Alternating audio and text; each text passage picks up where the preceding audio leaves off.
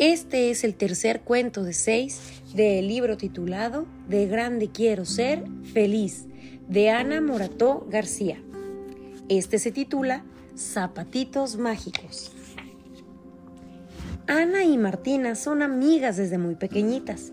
Siempre se la pasaban muy bien jugando juntas, compartiendo juguetes y riéndose mucho. Ahora son más grandes y les sigue encantando pasar el tiempo juntas. Van a la misma escuela, siguen jugando juntas y riéndose mucho a la hora del recreo. Pero un día Martina fue a clase con unos lentes nuevos y Ana empezó a reírse de ella. A Martina le había costado salir de casa esa mañana porque le daba un poco de vergüenza ir con sus lentes y no sabía si le dirían algo en la escuela. Así que, cuando Ana se rió de ella, Martina se sintió mal. Otro día, Martina fue a la escuela con el cabello muy corto porque se lo había cortado su madre. Ana, nada más de verla, se empezó a reír de ella y le dijo que no se veía bonita con el cabello así. A Martina le dolió mucho que su amiga se burlara de ella y le dieron ganas de llorar, pero no se atrevió a decirle nada porque no quería que Ana dejara de jugar con ella. En otra ocasión, Ana fue a la escuela con una pulsera nueva muy bonita que también llevaban otras niñas. A Martina le parecía muy linda y le dijo lo mucho que le gustaba, pero Ana empezó a decirle en tono de burla, Pues tú no tienes una. Ese día, Martina se fue a casa muy triste. A pesar de que eran amigas, últimamente Ana no dejaba de hacerla sentir mal. Al notar la cara triste de Martina en los últimos días, su maestra decidió explicar a toda la clase una nueva palabra, empatía. Ellas nunca la habían escuchado antes. La maestra les explicó su significado. Empatía es tener en cuenta los sentimientos de los demás, ponerse en el lugar del otro, ponernos en su piel. A Ana y a Martina les pareció un poco complicado, no acababan de entenderlo. Al ver sus caras de confusión, la profesora les dijo que iban a hacer un juego para poder entenderlo mejor.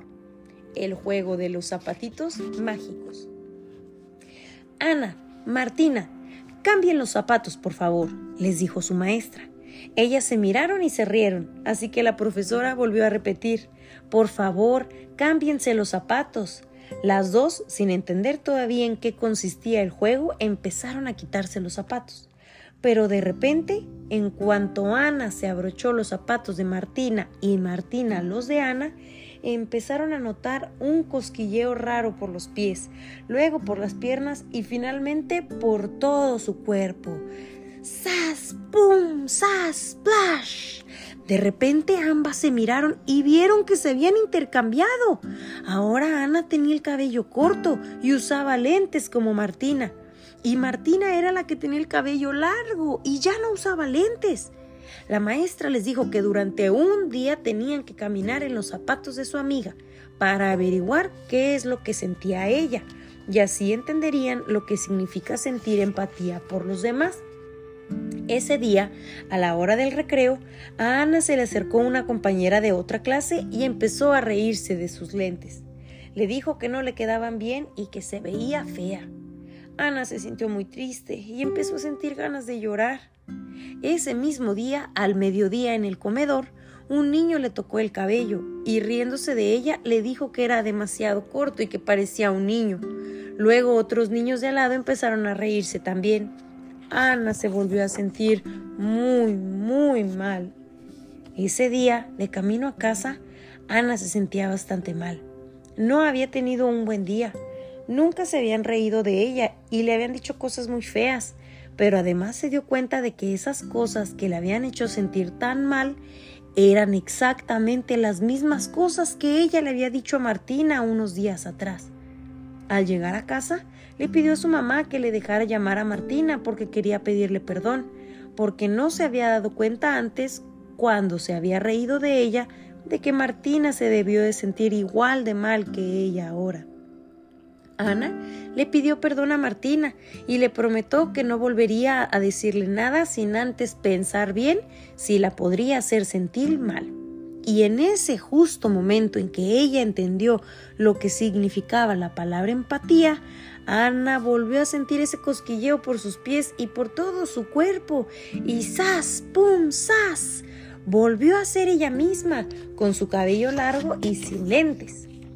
Al día siguiente, cuando se vieron en clase, las dos se dieron un abrazo muy fuerte. Ambas se prometieron que no volverían a reírse la una de la otra ni de nadie más, solo por el hecho de que fuera diferente a ellas. Tener empatía significa ponerse en el lugar de los demás, caminar en sus zapatos. No hay que olvidar tratar a los demás como te gusta que te traten a ti. Recuerda que tú decides cómo tratas a los demás. Y colorín colorado, este cuento se ha terminado.